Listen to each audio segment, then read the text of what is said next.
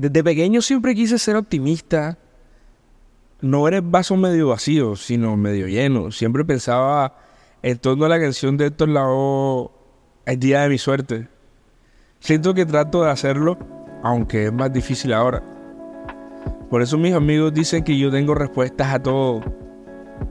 Hace poco le pregunté a uno de mis mentores, ajá, si yo jamás he hecho algo de lo que tú me estás pidiendo en estos momentos, además que tú tampoco sabes hacer porque me pides que lo haga. Estábamos hablando de unos documentos, pero bueno, el contexto no es el caso. El caso es que él me responde, es que tú eres necio, tú eres curioso, tú estudias todo desde diferentes ángulos. Es más, si yo te pidiera que hicieras una bomba para que me la presentaras el martes, yo sé que tú no la harías, pero que al menos me venderías 30 posibles maneras de hacerla cada una con una idea diferente. Y yo jamás lo vi de esa forma. Pero sí, soy bastante curioso. De niño me decían que yo desarmaba hasta un balín. Creo que en cierto punto de nuestras vidas todos tenemos ese deseo de construir, de entender de qué trata cada una de las cosas, del funcionamiento de cada una de ellas y de cómo hacer y entender esto lo convierte en seres funcionales. Y a la hora de la verdad, eso es culpa de los videojuegos. Eh, el fontanero que termina con una princesa. Nos da a entender que debemos ser funcionales para poder impactar de manera positiva en la persona que nuestro ser anhela. Pero una cosa es una cosa y otra cosa es otra cosa.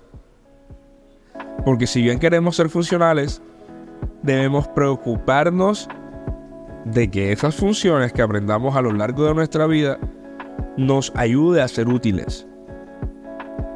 Según Ángel Rull, un psicólogo y columnista de elperiódico.com, nos, nos dice que la necesidad de ser útiles es un impulso psicológico que surge a través del deseo de ser valorados y aceptados por los demás. Esta necesidad puede manifestarse de cualquier forma, como ayudar a las personas en tareas, ofrecer consejos, solucionar problemas o brindar apoyo. Pero esta pelea es más psicológica que social. Muchas veces... No quiero hablar directamente de mi infancia porque... Ajá, en casa no fue muy buena. Y no hablo de faltarme comido techo porque si les diría eso les mentiría. Pero cuando uno quiere encajar, hace lo posible no solo por ser funcional, pero el miedo de no encajar o no ser útiles nos hace daño. Y más cuando en mi caso siento que no maduré temprano del todo por tener que ser adulto tan rápido. Creo que eso y el decidir querer vivir del arte me vi obligado a aprender de todo. Y siento que me volví tan funcional que muchas veces muchas personas tendían a evitar. Y como también traté de ser aceptado en mi entorno familiar, llegué a sentirme inútil. Siento que todo lo que hacemos lo hacemos para buscar dos cosas. La primera es encajar. Y la segunda siento que es la más importante, la que extraño realmente. Antes de explotar mi burnout, siento que todo funcionaba mejor en mi cerebro. En mi cerebro, perdón. Porque normalmente pensaba con la cabeza más que con las emociones. Y por decirlo así, usaré el término estoico, aunque sea más profundo. Encontré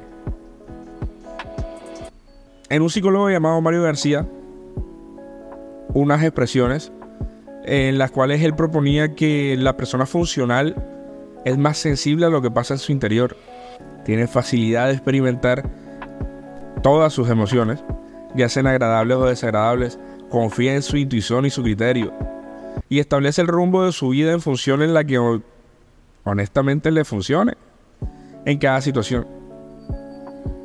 Yo, por ese gusto fantasioso, le llamaba apagar las emociones. Yo sentía una fascinación por los cuentos y las historias de vampiros. Y...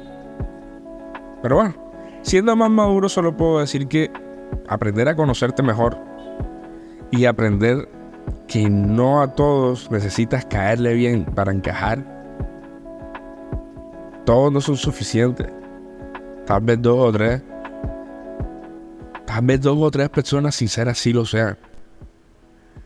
Creo que una vez en la terraza de una de las personas con las que me crié, le escuché decirle, es difícil pensar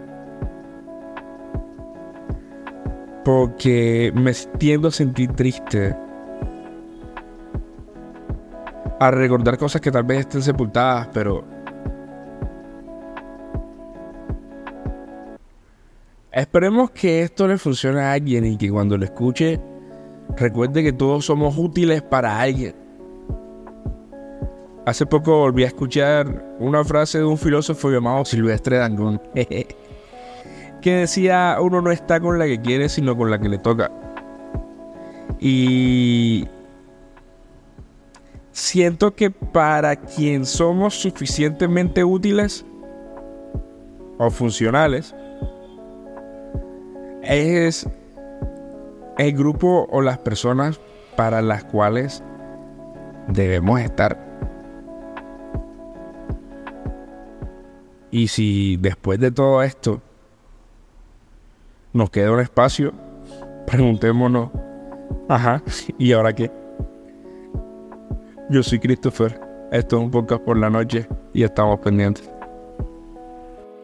Un podcast por la noche es producido por el estudio audiovisual de Conexión Comunicativa, en asociación con Chance Music Entertainment, dirigido por María Banda, producido y grabado en Cartagena de Indias por Cristian González, distribuido por Chance Music Entertainment y Agast, la casa del podcast.